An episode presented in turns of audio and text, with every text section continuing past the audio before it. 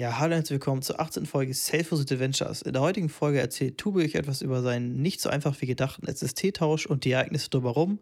Dazu erzähle ich, welche Self-Hosted Companion-Apps ich mir nach dem Wechsel von iPhone zu Android direkt installiert habe und über meine vergebene Suche nach einem schönen E-Book-Reader mit Dark Mode. Viel Spaß beim Zuhören.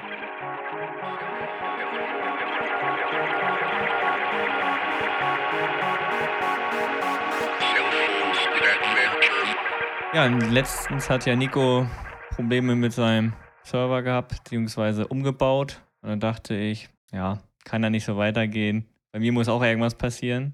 Bei dir muss auch was kaputt bei mir, gehen. Bei mir muss auch was kaputt gehen, ja. Und ähm, so wie es der, wie der Zufall so will, kam dann per Zabbix eine Meldung, hm, ähm, bei Smart CTL ähm, die Temperatur ist nicht gut bei der SSD. Ich so, hm, scheiße. was ist das denn jetzt? Hab mich dann darauf geschaltet. Erstmal geguckt, ob noch alles läuft, läuft aber noch alles. Und ja, dann sah ich da irgendwie, die Temperatur war aber relativ normal. Ich glaube, die war relativ kühl, so 28 Grad, aber ich dachte, okay, die SSD ist eine NVMe SSD von Kingston, eine A2000 heißt die, glaube ich, genau. Und ähm, habe ich gesagt, okay, habe ich eh noch Garantie, dann schicke ich die wieder ein.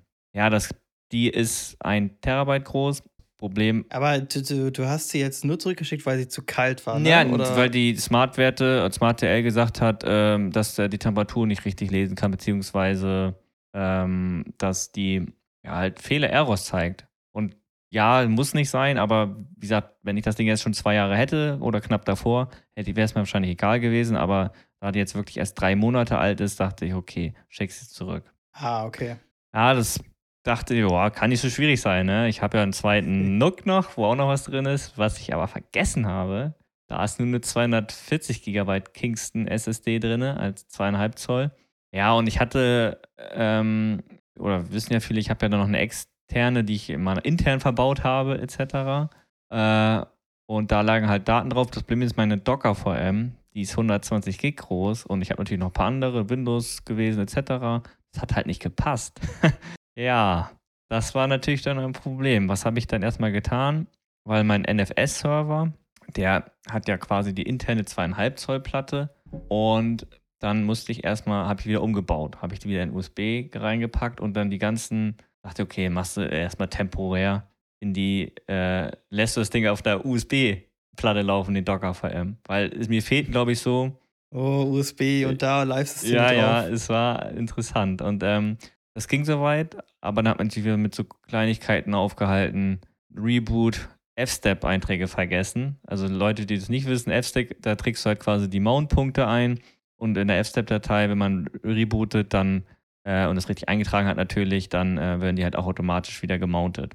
Ja, und dann, ja, ich habe natürlich auch meine, auf diese zweieinhalb Zoll Platte hatte ich auch noch teilweise mit, äh, äh meine Backups drauf.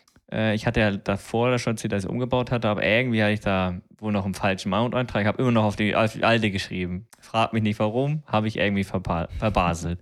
Und ähm, ja, dann habe ich versucht, okay, wie kriegst du jetzt die Daten? Das hat dann nachher auch geklappt. Es lief meine alle VMs, die kleinen LXC-Container waren, ähm, die habe ich auch alle raufgekriegt. Nur, wie gesagt, die Docker-VM und meine C-File, die waren relativ groß. C-File ging auch noch, aber meine Docker-VM ging nicht. Hier habe ich dann rüber migriert auf die 2,5 Zoll Platte in den USB-Gehäuse auf dem NUC und habe dann, ähm, das lief dann auch, habe dann die Platte ausgebaut bei der NVMe und so. Äh, das war alles kein Problem, jetzt fertig gemacht, zurückgeschickt. Ja, und dann habe ich mir irgendwann eine neue geholt, eine, diesmal keine Kingston, sondern diesmal dachte ich, okay, holst jetzt wieder eine NVMe oder holst du dir gleich eine größere, gleich mit 2 Terabyte und aber die muss, dachte, die muss nicht unbedingt NVMe sein, weil so auf die letzten Quäntchen Leistung kommt es jetzt auch nicht drauf an. Wie es der Zufall so will, gab es natürlich wieder bei MyDeals gerade im Angebot. Gab es gerade eine Crucial MX500 mit 2 Terabyte für, glaube ich, 165 Euro mit Versand zugeschlagen. Kam dann auch rechtzeitig wieder an, habe wieder eingebaut. Ja, und dann fing das Problem an. Shit, irgendwie habe ich es nicht hingekriegt, dass ich meine VM da wieder runterkriege. Weil äh, ich bin, komme ja aus den VMware-Lager normalerweise, kannst du dann Speicher, Storage auswählen, aber mir fehlt ja so ein bisschen der Shared Storage. Ich habe ja eine, einen LXC-Container, der das quasi für mich verteilt. NFS-Shares meinst du? Ja, genau, ein NFS-Share. Und ja, aber ich, das, man kann auch einzelne Harddisk äh, verteilen, aber irgendwie hatte ich, irgendwie hatte ich Brain Lag, nenne ich es mal, und ich habe es irgendwie hingekriegt. Und ich, jetzt im Nachhinein kann ich nicht mehr erzählen, wie ich es hingekriegt habe. Ich glaube, ich glaube, mein Cluster habe ich auch zweimal zerstört gefühlt, ähm, weil das auch nicht so richtig wollte. Ähm, ja, und dann irgendwann habe ich es dann doch auf die NFS-Platte oder NFS-Shell wieder gekriegt und konnte es dann wieder neu starten. Aber ich glaube, in der Hinsicht habe ich, glaube ich, dreimal mein Backup wiederhergestellt. Und äh, weil das halt doch nicht so einfach war, ähm, zu sagen, okay, ich möchte es gerne auf den Node wiederhergestellt haben, wenn einem so ein bisschen der Shared Storage fehlt. Also das war auf jeden Fall eine große Reise und hat mich doch das ganze Wochenende gekostet, bis es dann wieder funktioniert hat. Ja. ja, das ganze Wochenende konnten deine guten Kunden deinen Homelet mich erreichen. Also die SLA für dieses Jahr ist auch schon gestrichen. 2020 war sie schon gestrichen und dieses Jahr wohl auch, ne? Ja, das kann man, das kann man sagen, ja. Ähm, ja, und wie gesagt, was auch echt immer nervig ist, und ich habe das sehr schnell gemerkt, aber ich habe mein, ähm, wie viele ja wissen, habe ich ja kein Mainboard mit IPMI-Schnittstelle, also Remote Management, weil ich dachte, brauche ich nicht so oft. ja, ich habe, sagen wir so, meinen Server, die, äh, der eine, der Nook steht im Kallax-Regal und neben dem Kallax-Regal in der hintersten Ecke steht dann der andere Server. Und ich habe natürlich so verbaut, was er verbaut hingestellt, da kommst du halt auch nur richtig gut ran, wenn du wirklich alles auseinander pflückst. und ähm, ja, ich glaube, ich habe das drei oder viermal da hin und, hin und wieder ausgebaut, ihn eingebaut oder hingepackt und dann dachte ich mir, hättest du doch mal lieber Geld in die Hand genommen oder doch ein Mainboard, ein Super Microboard oder sowas mit IPMI-Schnittstelle genommen. Bloß da waren mir die 5 bis 10 Watt idle mit dieser doofe Schnittstelle. Irgendwie war es mir dann doch nicht wert. Weil, ja, aber da wäre es echt gut gewesen, weil das war echt immer nervig, weil da musste ich natürlich wieder an dem Monitor anstecken und da muss gucken, ob den Kabeln das reicht. Und, und du kennst das ja auch. Mhm. Und ja, das ist halt echt schon ätzend gewesen. Also ich ja, also ich, ich, man sollte sich, glaube ich, angewöhnen, bei USB-Platten immer No-Fail ranpacken. Also im F-Zip-Eintrag kannst du No-Fail, denn dann fehlt, also dann stoppt er den Bootvorgang halt nicht, wenn der die Platte nicht, äh, nicht mounten kann. Hast du natürlich nachher Probleme, wenn Sachen auf dem System davon abhängen, aber im Endeffekt also, musst du denn dich nicht ranschalten per Maustastatur. Ach so, also ja, weil sonst, wenn man einen F-Step-Eintrag setzt und er findet den Mount, äh, die Platte nicht mehr, dann bootet zum Beispiel der Proxmox geht in Emergency Mode. Genau, da musst du dann hier, ich glaube, No-Fail heißt okay. das. Okay, ja, ich kenne, klar kennt man irgendwie No Root Squash und äh, RW, Sync und wie sie alle heißen. Das, das war ein NFS, aber NFS-Mount. Nein, nee, stimmt. Nee, nee, das ist. Doch, das sind, das sind doch die Exports. Ja, ja. NFS, wenn man das eingibt. Ja, ja, genau. Stimmt, hast recht. Ja, No-Fail, äh, gut, stimmt, wir reden über die F-Step-Einträge, stimmt. Ich verwechsel das. Ähm, ja, das ist auf jeden Fall ein guter Hinweis. Hättest du mir mal vorerzählen sollen, Nico. nee, ich wollte ja, dass alles zu Bruch geht. Ja. Nee, ich habe da auch nicht dran gedacht. Ja, aber das ist halt echt ätzend, ne? Weil dann soll er lieber booten und das irgendwie nicht finden, anstatt dass du das da wirklich alles aus der Ecke rauskramen musst. Ja, also ich, ich kann den, den, äh, die Sicht der, warum sie es machen, verstehen, weil normal hast du ja eine interne Platte und sagen wir mal, wenn die jetzt nicht online geht, dann geht dann nachher alles andere kaputt, was dann trotzdem startet und dann irgendwo versucht, was zu schreiben und es nicht kann, dann gehen, keine Ahnung, ist ja die Gefahr groß, dass irgendwas kaputt geht. Und dann sagen die halt lieber, nee, wir stoppen es lieber im Bootvorgang. Kann ich schon verstehen so. Ja, definitiv. Ich meine, das ist natürlich auch meine eigene Schuld. Ich muss das natürlich einfach viel besser kontrollieren. Aber dieses mit den F-Step-Einträgen ist mir halt schon echt oft passiert, muss ich gestehen. Jetzt am Wochenende auch nochmal, weil, was waren da? Letzte Woche, ja, Freitag, da war auch genau das Gleiche irgendwie. Und dann hatte ich das ganze Wochenende meinen Server aus, weil ich nicht zu Hause war. War mir dann in auch egal, weil ich einfach angepisst war. und ja, also ist was echt so ein bisschen fehlt. Das habe ich jetzt, weil ich müsste eigentlich immer Nook auch noch mal eine fette Platte reinpacken, weil so habe ich, ich habe ja noch ein Pi als Quorum-Device, also sprich, äh, der eine bootet auch gar nicht, wenn er gar nicht hochkommt, aber ist eigentlich unsinnig, weil ich ja eh kein Shared Storage in der Sicht, wo beide drauf gleichzeitig schreiben. Ja, also so ganz zufrieden bin ich da auch noch nicht. Also über kurz und lang muss noch, muss noch nass kommen. ja, aber dann wird es halt irgendwann schon ein bisschen platztechnisch an. Ja, ich könnte natürlich irgendwie so ein 2-Bay-Dings uns holen. Das wird wahrscheinlich locker ausreichen, wenn ich da dicke Platten reinmache. Brauche ja kein High-Performance-Tut, aber irgendwie ist es dann auch wieder. Also gucken wir mal, was die nächsten Monate so bringen. Ich bin ja immer noch mit Kubernetes, äh, wollte ich schon längst weitermachen, aber das hat mir so heftig die Laune da irgendwie genommen und oder versaut und deswegen habe ich es dann total sein lassen. Hatte dann jetzt Tage, letzte Woche nochmal ganz kurz damit ein bisschen rumgespielt. Benutze ja dann Longhorn als ähm, als Storage-Lösung. Aber irgendwie hatte ich noch ein paar Permissions-Error. Oder wie gesagt, ich habe da nicht weitergeguckt. Das ist echt so ein leidiges Thema. Wenn wir nicht über Backup reden, reden wir über mein Kubernetes, wo ich aber nicht zu Potte komme, weil ich auch manchmal einfach keine Lust habe. Äh, aber irgendwie will ich es dann doch. Aber na gut, täglich grüßt das, täglich grüßt das Murmeltier hier. Ähm, ja, aber auf jeden Fall eine anstrengendes, anstrengende Woche wieder. Und jetzt denke ich mir erstmal, okay, erstmal ein bisschen Pause davon wieder, Abstand nehmen. Und ähm, tja, aber wieder Notification, ich, ich bin immer noch sehr darüber ähm, erfreut, dass ich hier diese Smart CTL-Werte in mein Zabbix einge, äh, eingestellt habe, weil das wäre mir sonst nie im Leben aufgefallen. Hast du ja, glaube ich, gar nicht bei dir drin, oder? Äh, nee, ich muss mal schauen. Ich habe am Wochenende wieder mein Check MK äh, noch ein bisschen rumgebastelt, aber ich glaube, das ist tatsächlich nicht da drin. Also, äh, zumindest habe ich es nicht gesehen, dass der die jetzt irgendwie automatisch geholt hätte, als ich das beim Proxmox Host den äh, Agent installiert habe. Muss ich mal schauen. Ja, das stimmt.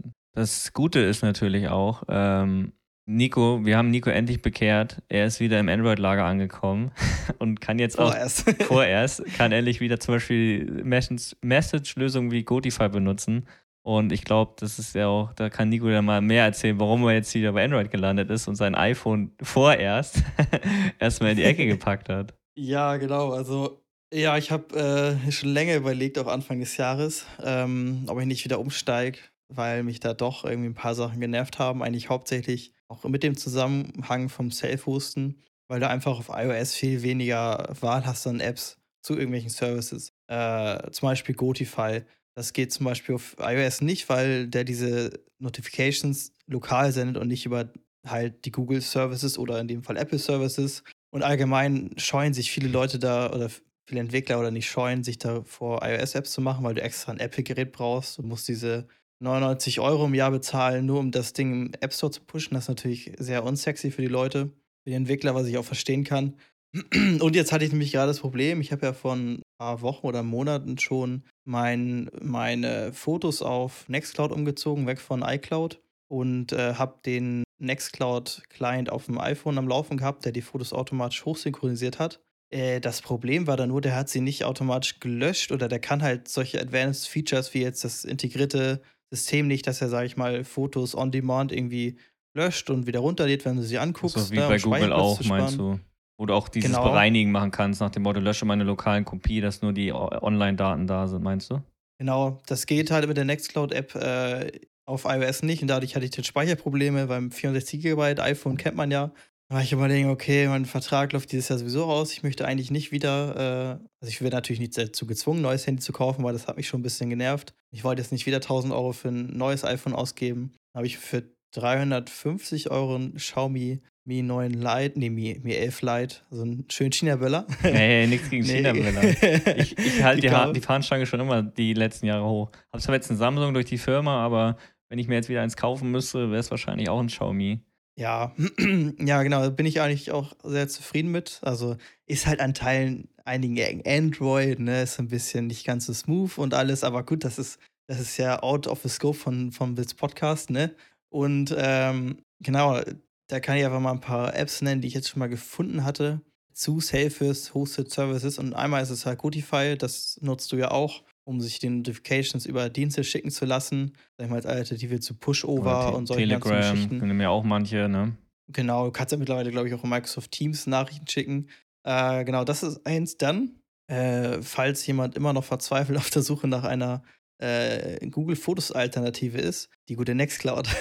also das ist auch so eine Hassliebe bei dir, ne? Also ja, so. es ist eine Hassliebe. Also ja, es ist also auf der einen Seite fuckt mich die äh, Nextcloud oftmals ab, weil sie halt einfach verbuggt ist und auch die Android-App, das ich habe dir einen Screenshot geschickt, die ist direkt abgestürzt. Das erste, was er geschickt hatte, war mir ein Foto, Nextcloud ist abgestürzt. ja, ich weiß auch nicht, vielleicht liegt es auch an meiner Installation. Ich müsste mir eigentlich irgendwann mal bei so einem Hoster so einfach nur für 30 Tage so ein Ding holen, um zu gucken, ob es genauso buggy ist. Das würde mich echt mal interessieren. Ja, was bei Hetzen äh, oder so. Genau, oder da. Äh, nee, ich wollte eigentlich eine Hoste, die jemand professionell aufgesetzt hat. Ach so, ja, es sehen, gibt auch bei, bei Hetzner gibt es auch, ähm, soweit ich weiß, vor eingerichtete Nextcloud-Boxen. Ja gut, da muss ich, muss ich vielleicht mal schauen, das wäre mal interessant. Nee, aber genau, ähm, da gibt es nämlich eine schöne App, die heißt Nextcloud Jager für Yet Another äh, Gallery App. äh, die verbindet sich also direkt mit der Nextcloud und zeigt dir dann deine Bilder an. Stumpf gesagt, mehr macht sie auch nicht. Was der Vorteil jetzt zu anderen Apps ist, die vielleicht äh, sowas wie Fotoprism, ich weiß, glaube, da geht das nämlich nicht. Du kannst da auch direkt über Nextcloud dann zum Beispiel Bilder löschen und der hat auch so einen Cache, dass er halt die lokal cached und dann kannst du sie auch wieder lokal löschen, sag ich mal. Hat jetzt nicht viele Features, du kannst keine Fotos drehen oder kannst äh, keine, ich glaube, Videos kannst du tatsächlich auch nicht. Das ist ein bisschen nervig. Aber du kannst sie auch nicht bearbeiten oder irgendwelche Sachen, aber sie funktioniert gut. Die zeigt dir die Bilder halt vom Server an mit dem, verbunden mit dem Nextcloud-Upload von deinen Fotos machst du einmal so einen Roundtrip, sag ich mal. Du lädst sie hoch, guckst sie dir in, in der App an und dadurch lädt er sie wieder runter. Ja, also das ist ja wie beim C-Drive-File, also für C-File, wo du quasi on demand nur die Sachen runterlädst. Das ist genau dasselbe. Genau. Ja, da bist du auf jeden genau, Fall weiter. Wie gesagt, bei Photoprism, da kannst du nur alles archivieren. Also wenn ich das irgendwann mal switchen sollte, habe ich wahrscheinlich drei Millionen Dubletten. Also so ganz hundertprozentig bin ich da auch noch nicht mit zufrieden. Aber das ist nochmal ein Thema für die nächsten Monate, wenn da vielleicht nochmal andere Lösungen vielleicht kommen. Genau. Ja, dann, ähm, ja, was hatte ich noch? Also eine App, die für Nextcloud ja auch sehr empfiehlt, ist irgendwie DuffDroid. Das ist das Ding, glaube ich. Da kannst du deinen Kalender und dein, deine Kontakte von der Nextcloud aus synchronisieren. Äh, funktioniert auch sehr schön. ja, ich glaube, ich habe das heute auch schon gesagt. Ich, äh, jetzt bin ich von der wer ist es? Nee, ja, vom, vom Apple-Universum weg und mach mich von der Nextcloud abhängig. Ja, und die, wenn, die wenn du nie magst. Dann, nee, und wenn dann irgendwann mal die OwnCloud Infinity Scale um die Ecke kommt und die ganzen Features nicht hat, bis auf FileSync, bin ich dann, äh, ja, muss ich mal überlegen, was ich mache. Nee, genau. Ähm, und dann hätte ich noch die App Otter. Das ist ein Musikclient für den Musikserver Funkrail, den ich im Moment auch wieder am Nutzen bin. Also, das ist wieder ein wiederkehrendes Thema bei mir, Self-Hosted Musik. Die funktioniert auch sehr gut. Da gibt es zum Beispiel für iOS auch nur Third-Party-Apps, die alle so semi-integriert sind und auch alle Geld kosten, was auch nicht so geil ist. Und bei äh, Google hast du halt die Möglichkeit als Entwickler, der hat das in F-Droid gepusht oder Google Play Store. Das hat man auch, also ist natürlich für die deutlich entspannter. Ist Nextcloud Jaga, ist das nur im F-Droid-Shop oder auch im normalen App Store? Ich, ich glaube, es ist auch im normalen App Store. Ich habe es ja. jetzt aus dem F-Droid, aber ich glaube, das ist auch im normalen. Also wie gesagt, Leute, die das nicht wissen, F-Droid ist ein alternativer äh, äh Android App Store. Und da, genau. wie gesagt, ich habe selbst gar keine oder fast gar keine Berührungspunkte damit gehabt, aber Nico hat gleich, gleich die, das Android genutzt, mehr oder weniger, und Open Source Sachen ausprobiert. genau.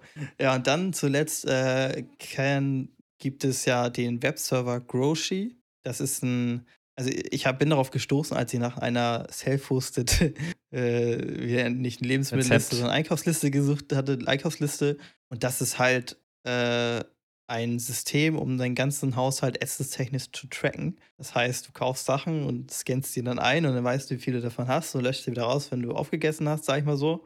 Und das war mir persönlich dann viel zu Overkill, aber dafür gibt es zum Beispiel auch eine ganz geile Android-App, die heißt, hat, glaube ich, den nahe, gleichen Namen. Und wenn du die ansiehst, da denkst du echt nicht, dass das so ein Open-Source-Ding ist, weil die echt sehr gut aussieht und auch sehr, äh, ja, sehr schön das, aussieht. Da merkt man wieder, dass Nico jünger ist, weil das erste, was er gesagt hat, sieht gut aus und stand, danach kam die Funktion erst. Immer diese Millennials hier. Ja, das muss auch visuell ansprechend sein, mhm. ja. nee, genau. Und ähm, ja, das ist auf jeden Fall, ja, genau. Also, das waren eigentlich auch schon die Apps, die ich jetzt habe. Vielleicht habe ich welche vergessen. Wenn wir schon bei Apps Aber sind, dann muss ich, kann, oh, Entschuldigung, ich wollte dich unterbrechen. Ich kann da auch noch mal zwischenhaken. Ja, hak mal gerne zwischen. Oder hak mal rein, was ich auch noch habe. Ähm, ich muss schon wieder lachen mit der Backup. oh nein. Nein, äh, nichts Schlimmes. Ähm, viele kennen ja bestimmt Airclone unter anderem oder Rest, äh, Restic oder Borg. Und für Restic, äh, wer damit noch nicht, äh, das ist halt Kommandozeilentool, womit man halt inkrementelle Backups machen kann. Mit Compression und Dedupen müsste da eigentlich auch schon drin sein, wenn ich mich nicht ganz täusche. Ich glaube aber ja.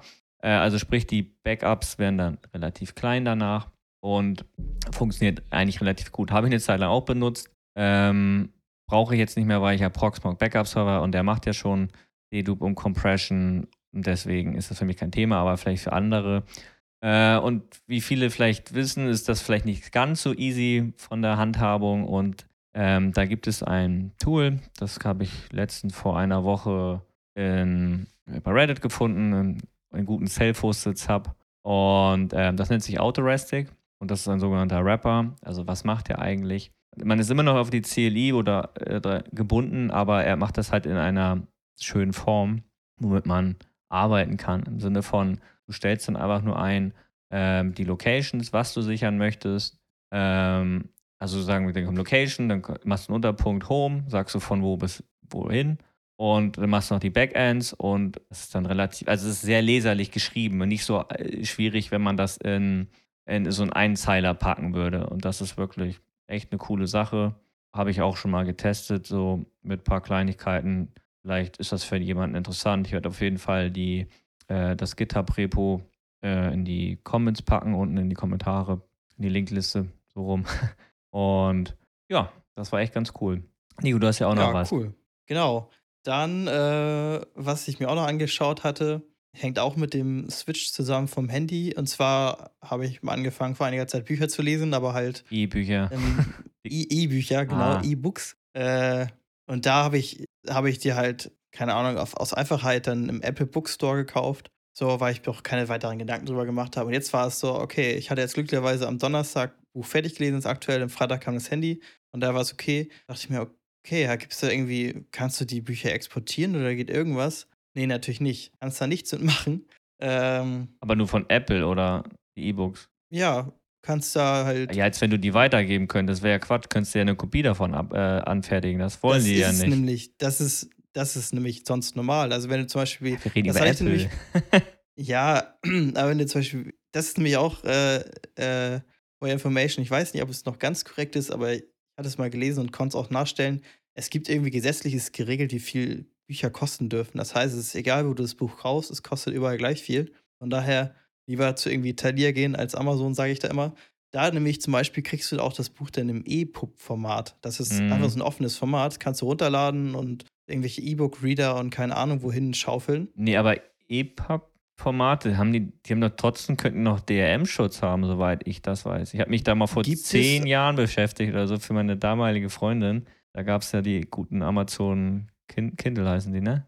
Und äh, ich glaube, da gab es auch schon Kopierschutz. Aber das weiß ich nicht hundertprozentig. Das, vielleicht ist das auch eine falsche Ja, es, es, gibt ja auch Kopierschutz, gibt es dabei. Auf, auf jeden Fall hatte das Buch jetzt in dem Fall, was ich mir gekauft habe, keinen Kopierschutz. Und da weiß ich nicht, ob das jetzt für alle Bücher jetzt in dem Fall bei Thalia irgendwie zustimmt. Aber da hatte ich dann auf die Idee gemacht, okay, ich brauche es zwar nicht, weil ich es nur auf dem Handy lese, aber irgendwie wäre ein, sag ich mal, ein Jellyfin oder Mediaserver für Bücher ganz praktisch. Äh, dann habe ich mich da auf die Suche gemacht und direkt auch zu Jellyfin gegangen, weil das hat tatsächlich kann auch Bücher anzeigen und hat da einen eigenen Punkt für.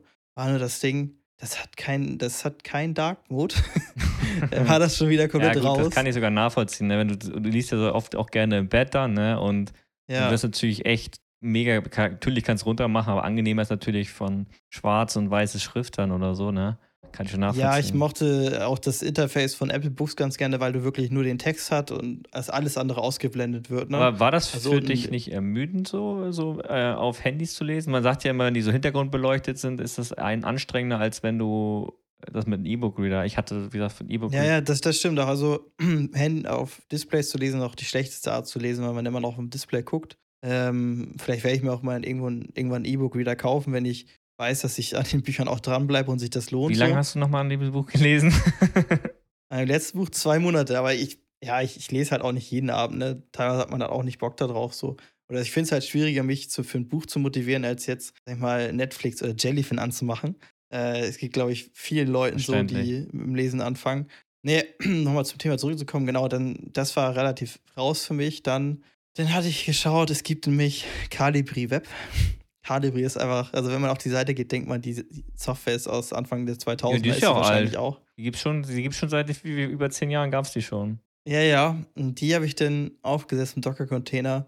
Hat mich auch schon irgendwie angenervt, weil du musst einmal äh, selbst Calibri aufsetzen als ein, so ein Container, wo du den, dich per VNC reinschaltest, wenn du das im Browser öffnest, um da die Software zu starten. Und dann gibt es einen extra Container Calibri Web, was eine relativ moderne Web-Oberfläche ist, die du nutzen kannst. Die sieht auch relativ schön aus. Nur das Problem, es soll anscheinend Dark Mode geben, aber ich habe es nicht hinbekommen. Und wenn ich auf dem Handy das aufgemacht habe mit Firefox, da Android kannst du ja auch Add-ins installieren, Firefox, was ganz cool ist. Habe ich auch Dark Mode angemacht, aber im Dark Mode an zeigt dir keinen Text an okay. im Buch. Also wichtig, man hört raus bei Nico, wichtig ist, erste App muss einen Dark Mode haben und gut aussehen. Alles Funktion ist, er kommt erst ganz hin.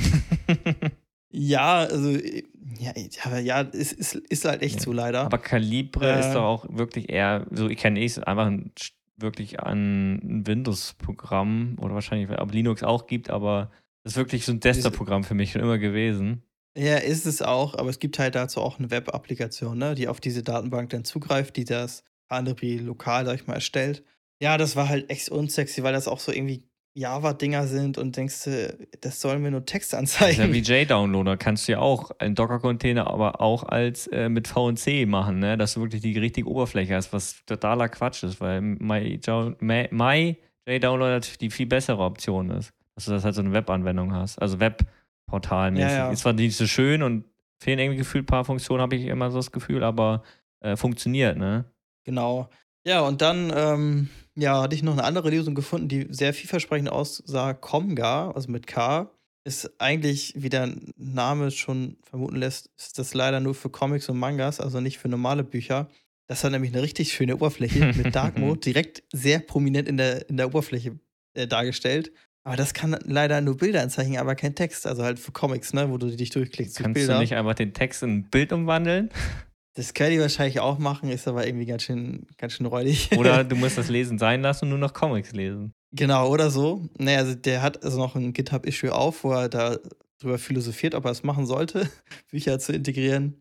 Ja, im Endeffekt bin ich jetzt dabei gelandet, dass ich mir die Talier-App auf dem Handy runtergeladen habe. Da kann man das auch lesen. Die hat Dark Mode. Das ist aber nicht self-hosted, Ober- das weg damit. Ja, ja, nee, das, ich fand das nämlich gerade geil, dass man da auch ein, eine Datei bekommt, weil ich, ich bin halt schon so von diesen ganzen, du kaufst es und hast es nur digital bei dem Anbieter verseucht, dass man damit gar nicht rechnet, dass man da halt eine Datei bekommt. Ja, die hast du immer, immer wieder. Also du kannst sie dann, ne, die ist nicht weg, ne? Die kannst du dir irgendwo hinspeichern. Rausgesetzt ist kein Genau. DRM oder so drauf. Weil, wie gesagt, das weiß ich nicht, das ist. Also, Ja, es, es gibt es mit DRM, aber da ist auf jeden Fall keins drauf gewesen. Also, ähm, ja, also ich konnte das mit dem der Webversion ohne Dark Mode von Cadbury auch einfach nur problemlos lesen.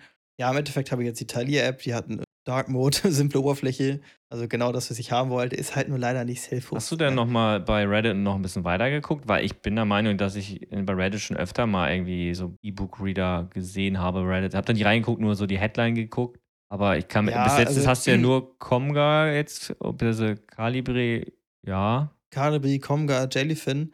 Ja, das war auch, äh, ich hatte noch eine gesehen, Libre Read, Hm. aber die gibt's leider nicht mehr und die Threads waren alle relativ alt. Ähm, ja, ich hatte mir ein paar andere nochmal oberflächlich angeguckt, aber das sah alles nicht so, nicht so gut aus. Äh, eine, ich weiß nicht, die Lesung, wie die Lesung hieß, aber die hat auch schön so eine Website aus den 2000ern. Geil.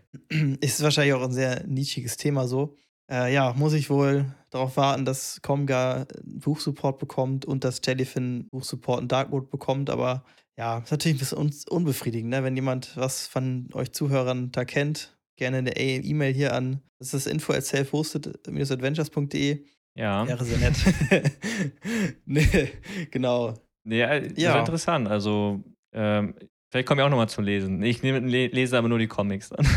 ja, also ich werde natürlich auch noch meine, ähm, meine Lausche aufsperren und mal gucken, ob ich da was finde für dich. was du so in der Szene Also hörst. in der ne? Szene, ich bin ja Deep Dive drin, so, ne? Nein. Ähm, genau. Aber oder wie gesagt, gerne, wenn Leser weiß, geiler E-Book-Reader für Nico, schreibt uns. Twitter, E-Mail, wie schon, wie schon genannt. Äh, und also wie gesagt, Jellyfin, dass der überhaupt E-Book Support hatte, war mir ja komplett neu, aber Ja, ich hatte mal durchgeforscht und es gibt einen Pull-Request, da hat einfach äh, jemand doof gesagt, äh, ein anderes Tool irgendwie eingebunden, was relativ lightweight war. Also es war jetzt nicht komplett neu entwickelt und dadurch ist die Implement Implementation halt auch relativ basic und es wird auch wahrscheinlich kein Fokus auf diese Funktion gesetzt, gelegt werden. Da denke ich mal. Obwohl Jellyfin hat ja Äh. auch zum Beispiel Musik, ne? Musikbibliotheken, äh, glaube ich, oder? Das hat jetzt. Ja, genau, das. Aber wer macht das denn?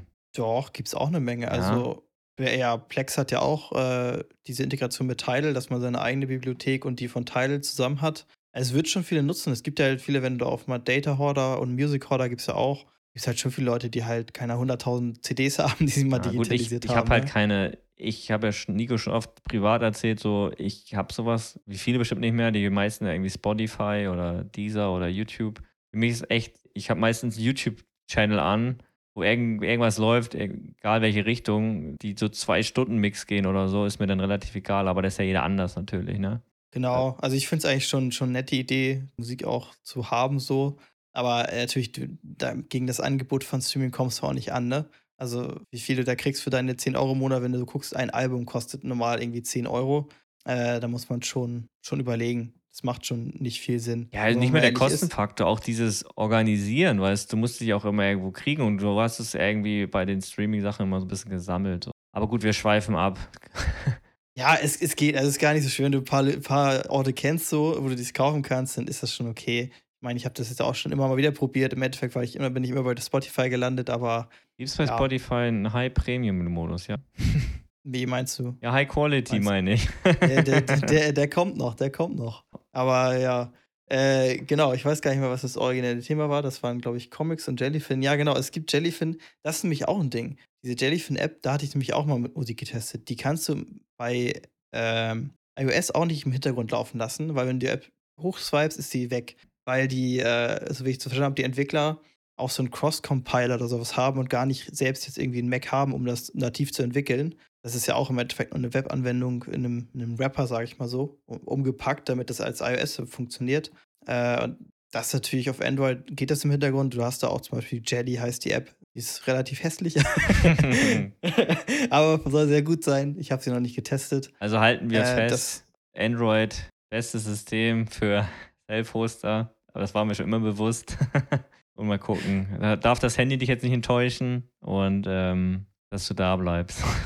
Genau, nee, so bin ich schon zufrieden. RAM-Management ist teilweise ein bisschen fragwürdig, aber sonst alles gut. Ja, das äh, wäre es auch von meiner Seite für heute.